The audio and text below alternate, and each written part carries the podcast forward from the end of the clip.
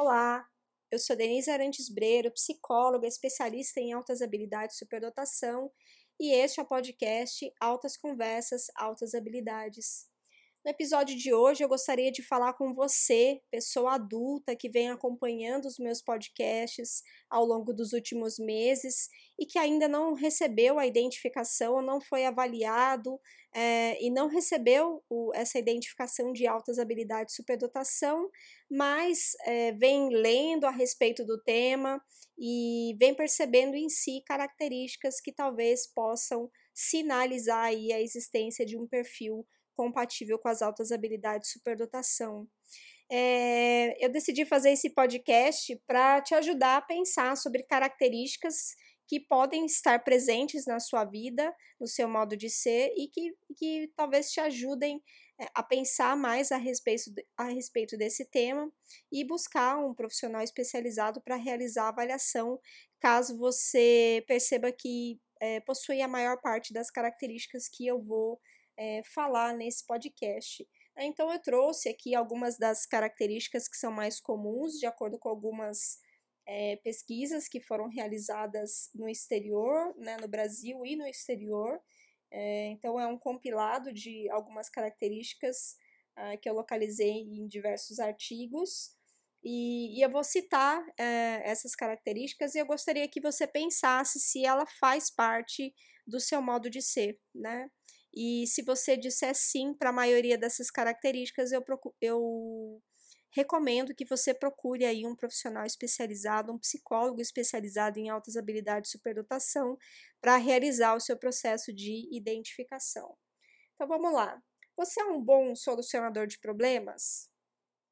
Você consegue se concentrar por longos períodos de tempo? Você é perfeccionista?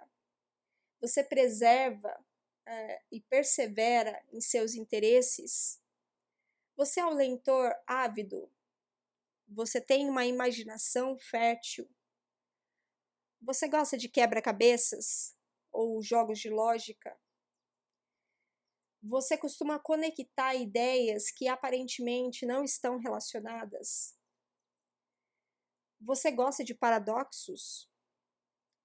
Você define padrões elevados para si mesmo? Você tem uma boa memória? Você tem uma curiosidade persistente? Você tem senso de humor? Você é observador? Você gosta de matemática ou exercícios de raciocínio e lógica? Você precisa de períodos de contemplação você busca um significado para a sua vida? Você tem consciência de coisas que os outros não têm? Você é fascinado por palavras? Você tem uma alta sensibilidade? Você tem fortes convicções morais? Você costuma se sentir fora de sincronia em relação aos outros? Você é perspicaz?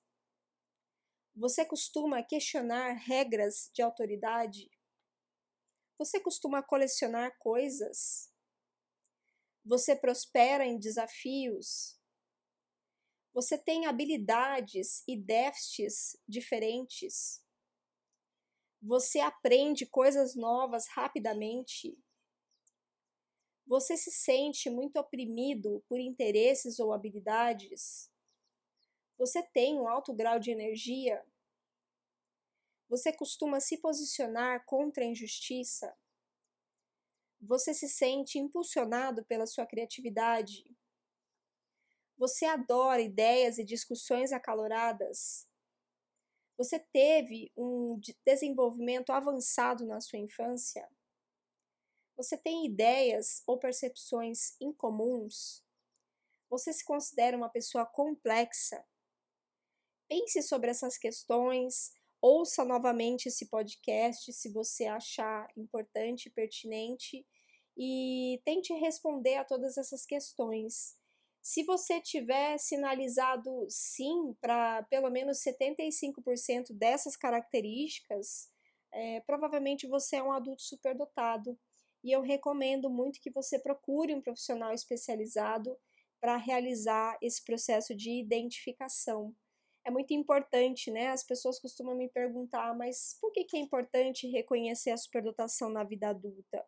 Para que você possa ter autoconhecimento, para que você possa compreender suas forças, suas fraquezas, suas qualidades, uh, e possa se conhecer e possa confiar em si mesmo. Uma coisa que eu percebo com muita frequência no consultório em relação aos superdotados adultos é que muitos deles acabam não confiando em si mesmos, por se sentirem diferentes ao longo da vida e acreditarem que, por serem diferentes, possuem um problema. Então, sempre tem essa necessidade de, de se ajustar ao contexto, né, para se sentir normal, para se sentir pertencente. E isso faz com que muitas vezes essas pessoas abram mão daquilo que pensam é, para se sentirem uh, pertencentes né, e participantes de, de um grupo específico. Então, é, é, muito importante que você possa passar por esse processo de identificação e possa ressignificar uma série de características, aspectos e coisas que até eram consideradas problemas e que sempre foram consideradas problemas ao longo da sua vida. Talvez sejam características da superdotação e como isso não foi reconhecido e trabalhado de modo correto, é, acaba sendo entendido como um problema. Então pense um pouquinho a respeito e procure um profissional especializado. Né? Acho importante fazer esse alerta aí para você que é pessoa adulta e que ainda não tem o diagnóstico de superdotação. E outro, outra coisa interessante, né? Se você veio até esse podcast porque estava procurando informações para entender um pouco mais do seu filho, é, procure ouvir novamente as perguntas que eu fiz e refletir sobre as suas características pessoais. É, quem sabe também você não tenha altas habilidades de superdotação. É isso. Nos vemos no próximo episódio. Um abraço e até lá.